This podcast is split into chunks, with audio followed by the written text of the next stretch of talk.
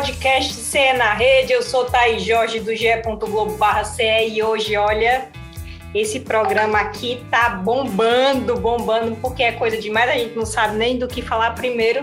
Mas sorteio de Sul-Americana, sorteio de Libertadores, demissão do Thiago Nunes, Fortaleza na semifinal da Copa do Nordeste, muita coisa. E hoje eu estou com Beatriz Carvalho, do GE, e também o Daniel Rocha, nosso colega aí de TV Verdes Mares, comentarista do Globo Esporte. Bia, tudo bem? Bia saiu da central do GE, deu aquela corridinha e tá aqui, né, Bia? É, Thaís, hoje tem muita coisa mesmo, como você falou, teve sorteio, teve demissão, tem resultado de Copa do Nordeste de ontem, é coisa demais. Daniel Rocha também tá na correria, tá todo mundo junto, segurando a mão de todo mundo para trazer é, as coisas mais atualizadas possíveis para esse episódio do Cena Rede, que eu não tenho dúvidas que vai estar tá muito especial. Dani, bem-vindo, Dani. Fala, Taizinho, um abraço para você, para Bia, que apesar dos pesares, a gente gosta bastante, né? Sempre um prazer estarmos aqui gravando tá juntos o Cena né? Rede. Pois é, essa faz parte, faz parte. Né? Todo mundo tem seus prós e contras, né? O importante é que a gente se dê bem, né? É manter a harmonia do grupo. Tamo junto sempre, pessoal.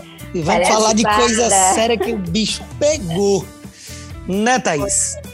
Bicho pegou, bicho pegou no Ceará, porque foi eliminado para o CRB nas quartas de final da Copa do Nordeste. A gente está gravando aqui 3 e 10 da tarde, sexta-feira, e o Thiago Nunes foi demitido. Para você que acompanha o nosso podcast, Ceará primeiro, depois a gente fala do Fortaleza, tá bom? Então, Daniel, é, não coloco tudo na conta do Thiago Nunes, é, mesmo a eliminação para o Iguatu já nos pênaltis, agora CRB nos pênaltis também. A gente sabe que o Ceará, né, essa questão já nos últimos, nos últimos anos tem esse problema de cobranças de pênaltis, mas Dani não tinha mais clima nenhum, né? Pois é, Thaís. Na transmissão da rádio né, que a gente estava fazendo, é, eu até comentei isso quando acabou o jogo, porque o que, que eu imaginava? Cara, o correto era manter o técnico.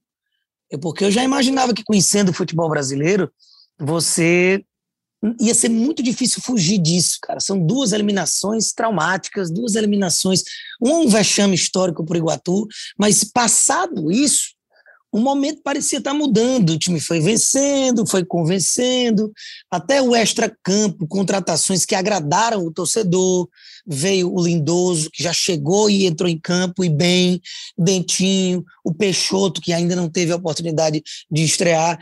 Então, o astral ele era diferente para o time do Ceará. Mas futebol é assim. Bastava acontecer o que aconteceu para a coisa degringolar e passado que parecia ser um bom momento, para ir um terrível momento que você coloca no bolo essas duas eliminações. Mas eu boto na culpa do treinador quando você não tem um padrão de jogo, quando o time é todo desorganizado, quando você não consegue ver nada, você não consegue enxergar um trabalho ali. E não era o caso do Ceará. O Ceará já estava com DNA de ter a bola, de pressionar, de criar inúmeras oportunidades nas partidas, mas o problema é fazer gol. E o treinador, seja ele o Thiago Nunes, o Guardiola, o Klopp, o Francisco Diá, seja ele qual for, ele não está ali para botar a bola para dentro. Ele está ali para fazer o time produzir para fazer gol. E, infelizmente, o Ceará pecou mais uma vez no quesito bola na rede e, com isso, pagou o preço. Eu falava na, no intervalo da transmissão, em que o Ceará fez um grande primeiro tempo, mas lembrei até da Itália, que está fora da Copa do Mundo para Macedônia do Norte, num jogo em que massacrou. Mas futebol é assim, amigo. Se você não matar, a bola pune. E o Ceará parecia que estava cantando a pedra. E mais uma vez, para a terceira eliminação nos pênaltis seguidas, o Ceará está tá fora da Copa do Nordeste e era muito difícil manter o treinador num cenário como esse, mas é uma demissão que, para mim, anda para trás. Primeiro, vai trazer quem? Depois, tá aí o brasileiro, Tá aí a Sula. O técnico não teve pré-temporada, não moldou o elenco, não preparou ideia de jogo. Ou seja, vai ser tudo com o bonde andando de novo. Bia, você teve lá no Castelão, né? Inclusive fez uma análise muito boa para o GE. Ora. Adoro seu texto. Ah, rapaz, a gente. É, tem, que, tem que elogiar também, né? Tem que dar uma moralzinha. Tudo bem que você atrasou hoje, mas tem que elogiar. É, o que é que chamou mais a sua atenção naquele momento da, da eliminação do Ceará? Você tocou muito na torcida, né? Mas hum. quem de jogador, como é que ficou o técnico, esses bastidores? Thaís, assim, para começar, eu concordo com o Daniel na questão do Thiago Nunes. Acho que a conta não é só para ele, é muito mais para os atletas também, porque durante o jogo foram muitas chances perdidas, era até inacreditável que o Ceará não ia conseguir fazer um gol durante aqueles 90 minutos é, em campo, criando bastante, né? Não faltou criação, teve muitas bolas cruzadas na área. E, e, nesse quesito, eu acho que em campo chamava atenção assim as atuações ali dos laterais, né?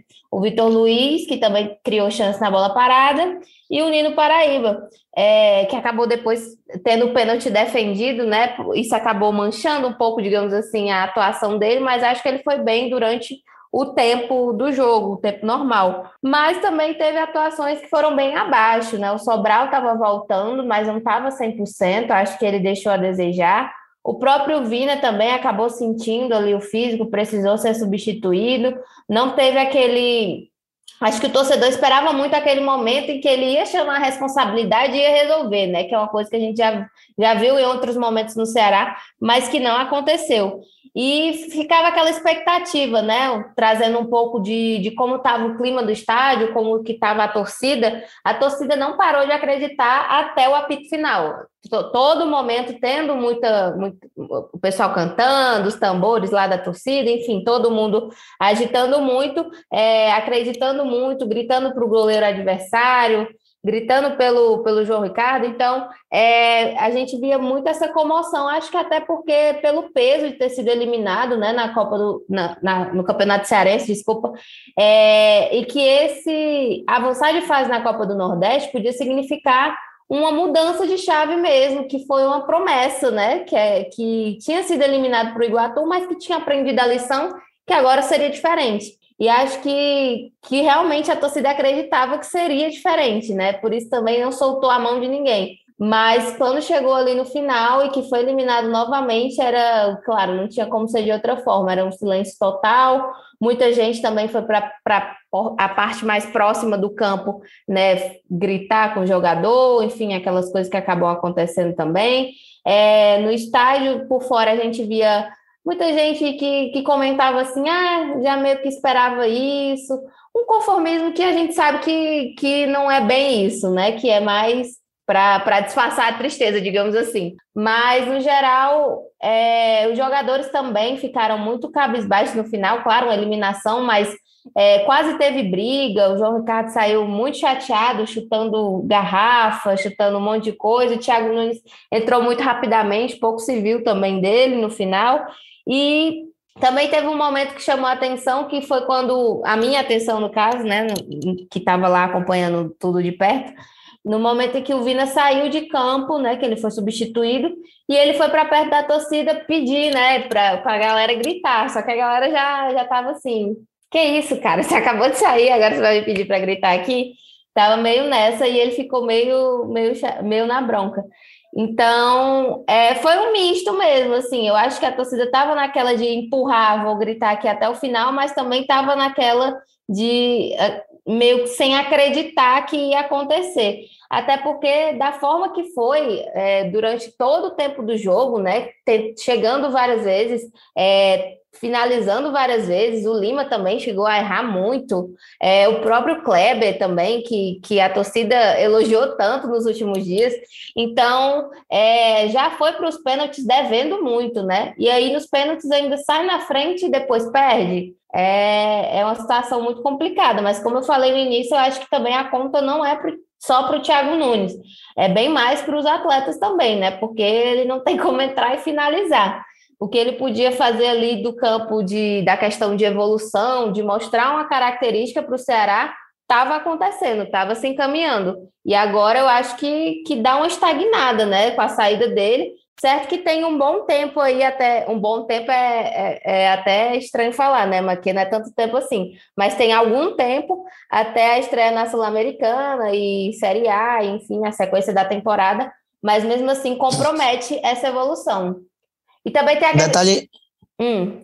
Era só para falar rapidamente, que eu esqueci de falar aqui, mas que tem uma coisa que tem chamado a atenção nos últimos tempos, que é a questão física também dos jogadores, né? A galera, o Vina sentiu, o Vitor Luiz também ficou reclamando ali de uma dor, não sei exatamente onde é que era, é, e muita gente no DM, então acho que, que isso tem que ser revisto também, principalmente porque vai ter momentos piores ainda na temporada de mais jogos ainda. Perfeito, perfeito, Bia. Esse detalhe que você tocou por último agora, porque chama atenção mesmo. Era a questão do período, realmente. Não é lá tanto tempo, mas tem que anunciar esse treinador para ontem. Porque o período que o Ceará vai ter aí de gap sem jogo é essa semana agora, onde seria semifinal e final da Copa do Nordeste. Depois vão começar as principais competições. Então, qualquer tempinho que o técnico que chegue tenha para dar uma observada melhor no elenco é muito útil. O torcedor imaginou que a eliminação contra o Iguatu ia ser um ponto de virada do time, que tinha sido um momento caótico, mas que ia deixar lições, né? Depois disso, o Ceará trouxe o Dentinho, trouxe o Lindoso, trouxe o Matheus Peixoto, então deu aquela amenizada nas redes sociais mesmo, os torcedores reconhecendo que a eliminação para o Iguatu tinha sido é, até fundamental nessa questão de mudanças, né? Porque demitiu Jorge Macedo, demitiu outros funcionários, né? Então, existe. Inclusive o preparador físico, que a gente estava aqui pontuando. Físico, que a gente falou também. Então, assim, que ia ser um grande ponto de virada. O sócio, né? O Ceará chegou a 38 mil sócios, né? Antes desse jogo. Então, foi a frustração foi maior por isso.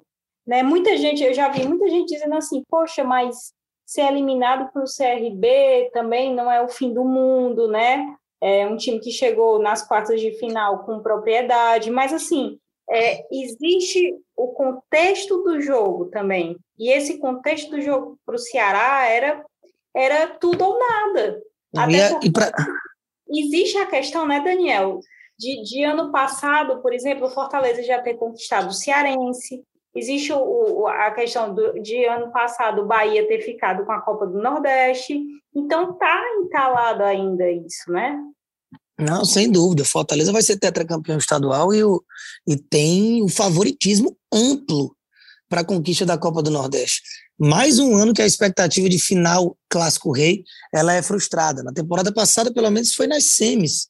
Você estava ali até mais perto. Mas agora, tão cedo, o Ceará abrir mão, o fim do mundo não é, até porque a eliminação para o Iguatu não foi o fim do mundo. Né? Como a Thaís pontuou, foi até um, um motivo assim de dizer isso vai acordar a diretoria. Muitos torcedores comentam nas postagens do Ceará, obrigado Iguatu, né? É, ironicamente brincando por, pela situação de, dessa derrota é, vexatória histórica ter sido uma virada de chave. Mas agora tem que agradecer o Iguatu e o CRB. E até quando vai ter que ficar nesses agradecimentos irônicos, ao invés de realmente concretizar é, essas conquistas e que o time se prepara para tal, né? Porque o Ceará teve a melhor campanha geral, ia decidir tudo em casa até a final. O Ceará está invicto, caiu invicto, né? Inclusive não perde na primeira fase da Copa do Nordeste desde 2018. Só que tudo isso vira meros números, vira estatística. O que importa é conquista e está devendo sim. Essa eliminação para o CRB pode não ser o fim do mundo, mas ela é sim horrível. Ela não podia acontecer em hipótese alguma. Todo respeito ao CRB, ao CRB, o Ceará é infinitamente superior tecnicamente e fez um investimento para ser campeão, enquanto o CRB talvez nem acreditasse que fosse chegar numa semi. E é isso, a gente já tem. Vamos passar para o sorteio, né? Porque é muito importante, acabou ofuscado o sorteio da Sul-Americana nesse quesito, né?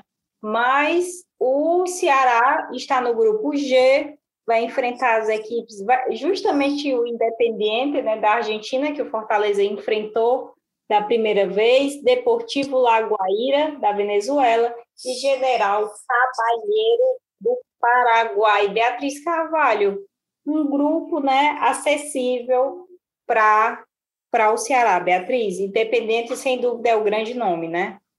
Isso, Thaís. Eu acho que é um, é um bom grupo para o Ceará. Ele chega ali como o segundo colocado, digamos assim, olhando rapidamente, porque o Independente ele não vive o melhor momento, mas ainda assim tem muita tradição, né? Aquele time que tem muita camisa. Acho que a gente já é um velho conhecido do futebol cearense por ter enfrentado o Fortaleza. A gente comentou muito naquela época da Sul-Americana sobre esse time, então é o rei de Copas, é o time que tem mais Libertadores, enfim, tem uma tradição enorme e acho que isso acaba pesando sim nesses momentos né, de competição internacional, por já ter experiência e tudo mais. Mas o Ceará também tem, tem força né, para chegar forte nesse grupo da, da Sul-Americana, se corrigir né, os pontos que a gente estava comentando há minutos atrás, né, sobre essa derrota, sobre o que vem acontecendo na temporada tem que se reorganizar de fato, vai depender muito também da questão do novo técnico, se vai, o trabalho vai render muito bem no time. Se a gente analisar no frio, assim, no, em, como no papel, né, quem está no Ceará, é, os números que já conseguiu na temporada e tudo mais, chega muito bem, né, nesse grupo. Até porque eu estava dando uma olhada no, nos outros times, o Lagoaíra é o líder do campeonato venezuelano com 13 pontos, 5 jogos disputados, 4 vitórias, enfim. Mas o outro, o Cavalheiro, como os amigos do GE disseram que o Léo falou que, que é para falar, né? É, é o lanterna da competição do Paraguai. Então, acho que o Ceará é, a maior preocupação, sem dúvidas, é o Independiente e, e assim, chega forte o Ceará, né? Já que é, vive um momento crítico, mas não vive uma crise, assim, dá para dar a volta por cima, e acredito que seria um, um, grande ponto de virada, que é o que a gente vem falando desde o início da temporada, não, vai ser agora o ponto de virada, não, vai ser agora o ponto de virada. Mas acho que ir bem na, na Sul-Americana seria esse ponto, né, para chegar bem também é, na Série A, enfim, fazer, come... recomeçar, dar o restart na campanha, né? E tem também o ponto de poder jogar em casa, são muitos jogos, né? É competição fase de grupos, é, tem essa oportunidade de jogar com a torcida, acho que é um diferencial bacana, né, para o Ceará e para os times cearenses que podem contar com esse apoio do Castelão lotado, da torcida embalar mesmo, acho que acaba sendo é, um, um ponto bem positivo, né, esse fator casa, mas tem que redobrar a atenção fora de casa, que foi o grande calo, né, do Ceará na campanha da Sul-Americana do ano passado, porque não conseguia pontuar fora de casa, é, não conseguia vitórias, e isso acabou pesando no final quando foi eliminado na última rodada, que acabou sendo uma grande frustração também. Então, acho que resolver o quanto antes, né, e, e não perdendo em casa, né, para começar, e conseguindo tirar pontos fora, eu acho que, que é uma bom, um bom momento, um, um bom começo, recomeço para esse momento do Ceará. É isso, pessoal. Falamos um bocado aí do Ceará. Vamos acompanhar essa escolha desse novo técnico no ge.globo.ce, porque agora a gente vai falar do Fortaleza. Fortaleza, vamos falar logo de sorteio, né? Que todo mundo quer saber, Libertadores inédito. Quente. Não se fala em outra coisa aqui é, em Fortaleza. Então, é, no grupo F, estão nada mais, nada menos do que River Plate, Colo-Colo, é, Alianza Lima do Peru e o Lion, né, o Fortaleza. Então, queria que vocês dois avaliassem esse grupo, um grupo muito difícil, na minha opinião, mas é como a Beatriz até lembrou na central do GE, o presidente do, do Fortaleza, desde o início, né, disse que mesmo que o time consiga ali uma a terceira colocação para ir direto para a Sul-Americana, também é jogo.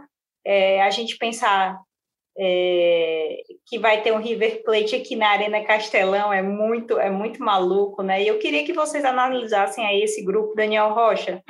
Olha, Thaís, inclusive, estava até no, tá até no meu Instagram, o post que eu fiz agora do trecho, parece que é respondendo a sua pergunta. Na hora do sorteio, né, a gente estava fazendo uma live a minha reação espontânea na hora assim, que eu já estava conversando com o Antero, é, de que, rapaz, se cair no F, porque tava, à medida que foram saindo os times, é, vai limitando, né? Não podia estar com um time brasileiro, aí times do mesmo país, não sei o quê, nanana, aí vai diminuindo o leque de opções. Quando chegou a hora do, do Fortaleza ser sorteado, como ele estava no pote 4, os times já estavam com o grupo todo montado, né? Então faltava só realmente o Fortaleza para encaixar. E aí era o F e o G as possibilidades. Aí eu falei que, rapaz, o F é uma pedreira e o G é tranquilo. Daria até realmente para pensar em brigar palma a palma com qualquer um do grupo.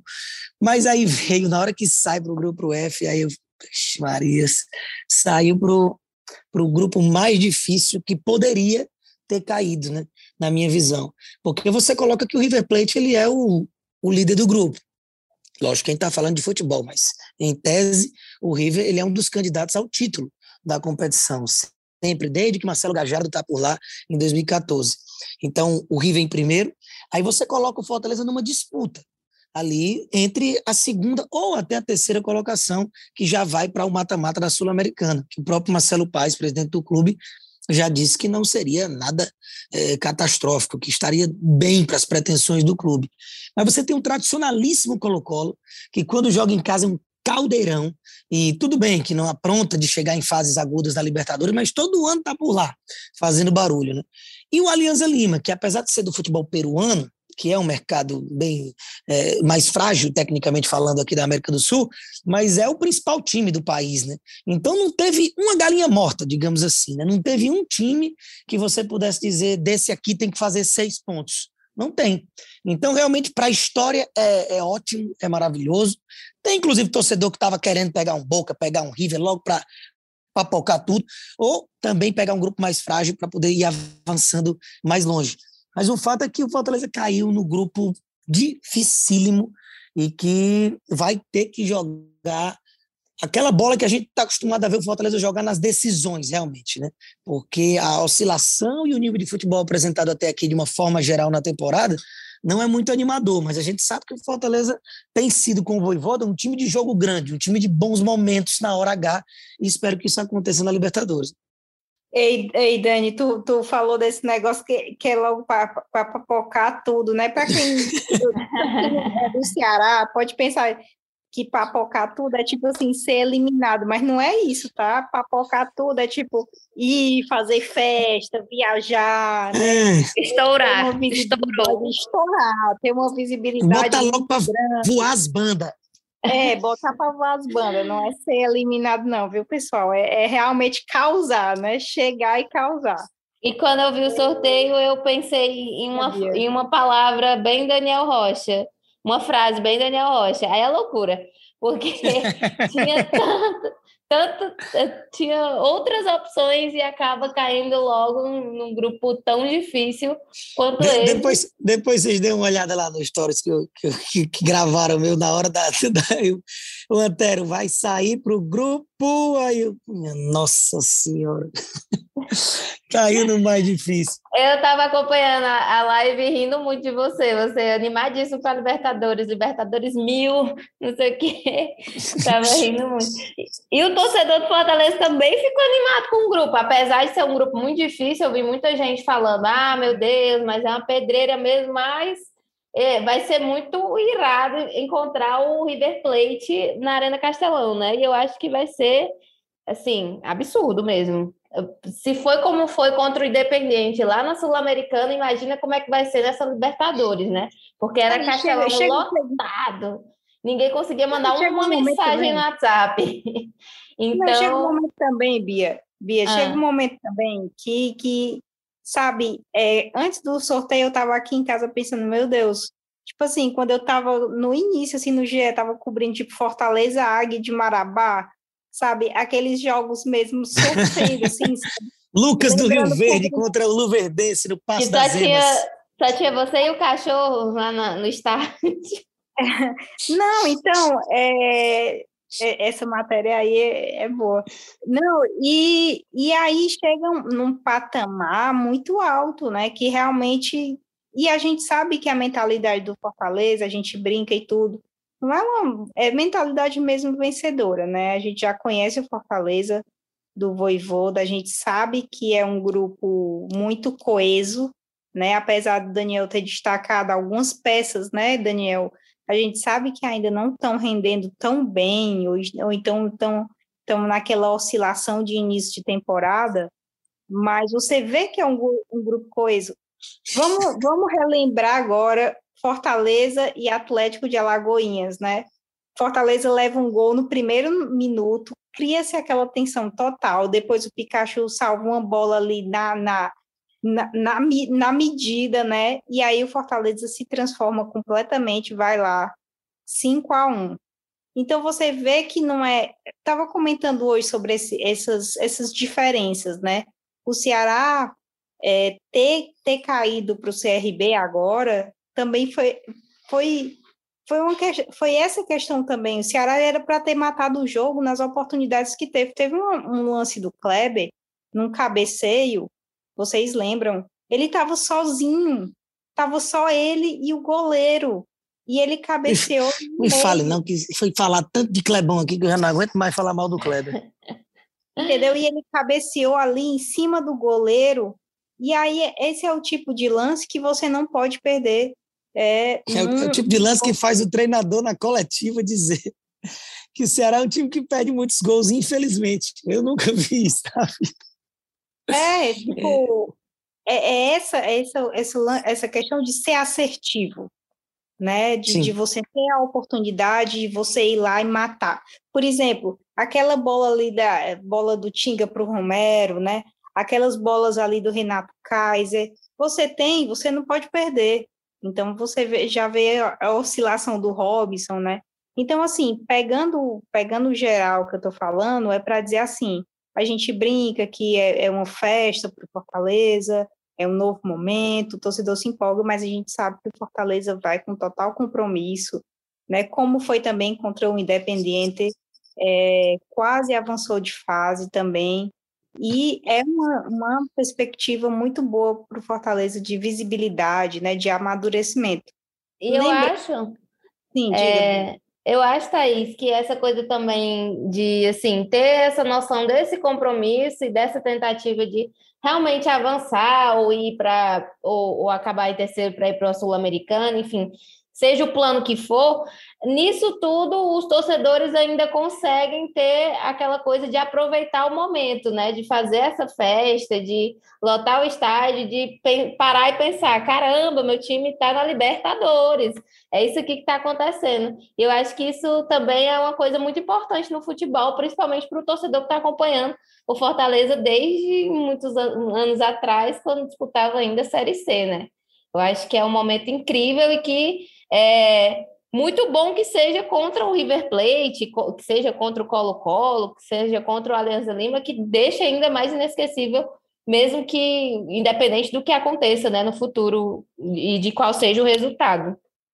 Exatamente, e aí já tem o jogo nesse sábado, Biazinha estará lá, não sei se Daniel tá de folga, eu tô de folga.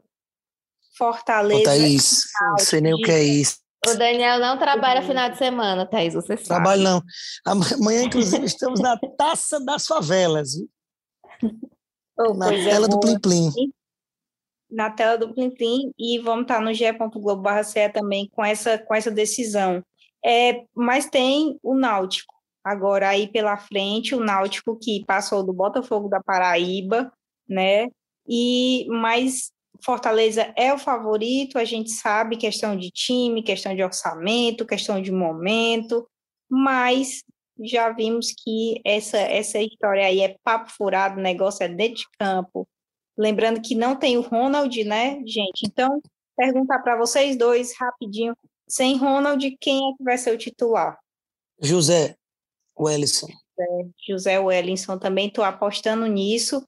Dani e Bia, projeções de vocês para esse, esse, esse jogo aí do sábado? Olha, o, o Botafogo da Paraíba, que foi eliminado pelo Náutico né, nessa fase de quartas de final, em casa, debaixo de muita chuva, público bom, mas o Náutico empatou com um a menos, com um gol de falta que desviou na barreira, matou o goleiro já aos 43 do segundo tempo e acabou ganhando nos pênaltis. Eu acho que foi ruim para o Fortaleza, porque apesar do Botafogo está jogando melhor do que o Náutico, mas é o Botafogo, com todo respeito ao Belo. Não tem o peso que tem é, o Fortaleza, o Náutico, os clubes que a gente está acostumado a ver no primeiro escalão do Nordeste. E quando passa o Náutico, apesar do futebol atual do Náutico deixar a desejar, do time estar tá desestruturado internamente, ele tem a camisa, né? E ainda tem o moral de ter passado dessa forma. E é jogo único. Da mesma forma que a gente teve que falar aqui, mais uma vez, uma frustração para o lado alvinegro de cair para o CRB, é, nada impede que aconteça uma catástrofe dessa para o outro lado também. Por isso que é preciso entrar em campo para matar para fazer o que a Thaís estava comentando há pouco, porque você precisa aproveitar as oportunidades. Você não pode deixar o time crescer. Se é um time com mais qualidade do que o Atlético de Alagoinhas, ao fazer um a 0 no Fortaleza, se fechava ali atrás, parava o jogo, catimba, o próprio torcedor ficaria nervoso. Mas não, o time se lançou à frente, faltou experiência, deu muito espaço para o Fortaleza e tomou cinco e poderia ter tomado dez. Coisa que com o Náutico não acontecerá muito provavelmente. O time do Náutico deve vir sabendo da sua inferioridade, do que é que precisa saber fazer para superar um Fortaleza em Castelão com um excelente público que deve ter nas arquibancadas. Então vai jogar por uma bola, vai jogar seguro, vai dar poucas brechas ao Fortaleza. Então tende a ser um jogo nervoso. Então é importantíssimo você matar quando tiver oportunidade, que é o que o Fortaleza tem feito nos jogos chave, né? Na hora do vamos ver. Bia, algo a acrescentar? Eu acho que é essa análise geral, né, do que, que, que o Fortaleza planeja para o futuro. Eu acredito muito que, além de ser favorito, eu acredito muito no Fortaleza na final do campeonato da Copa do Nordeste. Agora eu estou querendo chamar toda hora a Copa do Nordeste Campeonato Cearense. Mas, enfim, é, acredito muito na final com Fortaleza e muito provavelmente levantando a taça. Claro que, ah, como é um jogo mata-mata, a gente pode esperar mudanças, reviravoltas e emoção durante o jogo inteiro, mas é isso, assim, eu acho que, que a, o Fortaleza tem mostrado muito mais em campo, pode resolver logo no início, se tiver num, num, dia inspirado, e o resultado do último jogo dá também muita confiança ao time, né? Conseguir vencer de uma goleada, por mais que é, o adversário tenha um, uma, uma capacidade técnica é, bem menor que do Fortaleza, mas enfim, é, acho que, que chega bem embalado para esse jogo também, é, num momento muito bom, né, em que está aí, falou-se muito do sorteio da Libertadores hoje, meio que está nesse hype mesmo de, de conseguir essas vitórias, acho que isso acaba influenciando muito também, esse fator extracampo. Gostei do hype, hein? Foi a palavra que me veio à cabeça, o hype. Gostei. Bom demais. E olha só, a gente a gente está terminando agora aqui o nosso episódio, o nosso podcast. Muita coisa, muita correria, mas vocês podem acompanhar tudo no ge.globo.ce, na TV Verdes Mares, no Globo Esporte. A gente está sempre ligado. Vamos aí correr atrás desse novo técnico do Ceará, é, acompanhar esse Fortaleza no Nordestão. Queria agradecer demais, Biazinha. Muito obrigada. Valeu, Thaís, Dani, todo mundo que escutou até aqui. Sempre muito bom estar no Céu na Rede, falando de futebol cearense. Nesse momento especial, com esses sorteios, eu fiquei muito empolgada com Libertadores Sul-Americana e vamos continuar aqui toda semana trazendo mais e mais novidades. Um abraço. E Dani, muito obrigada. Boa sorte aí no teu fim de semana. Muito obrigado, Thaís. Vamos todos precisar. Estamos juntos. Um abraço, sempre um prazer estar aqui. Foi tão triste, né, Thaís? Não é, céu. Pois vamos lá, vamos terminar aqui esse negócio e agradecer muito, muito a Giovana Marcondes, que é a nossa editora hoje aqui do áudio, a mulher que manda na gente, e também Rafael Barros, que está na coordenação de podcasts, e André Amaral na gerência. Um abraço, gente, e até mais.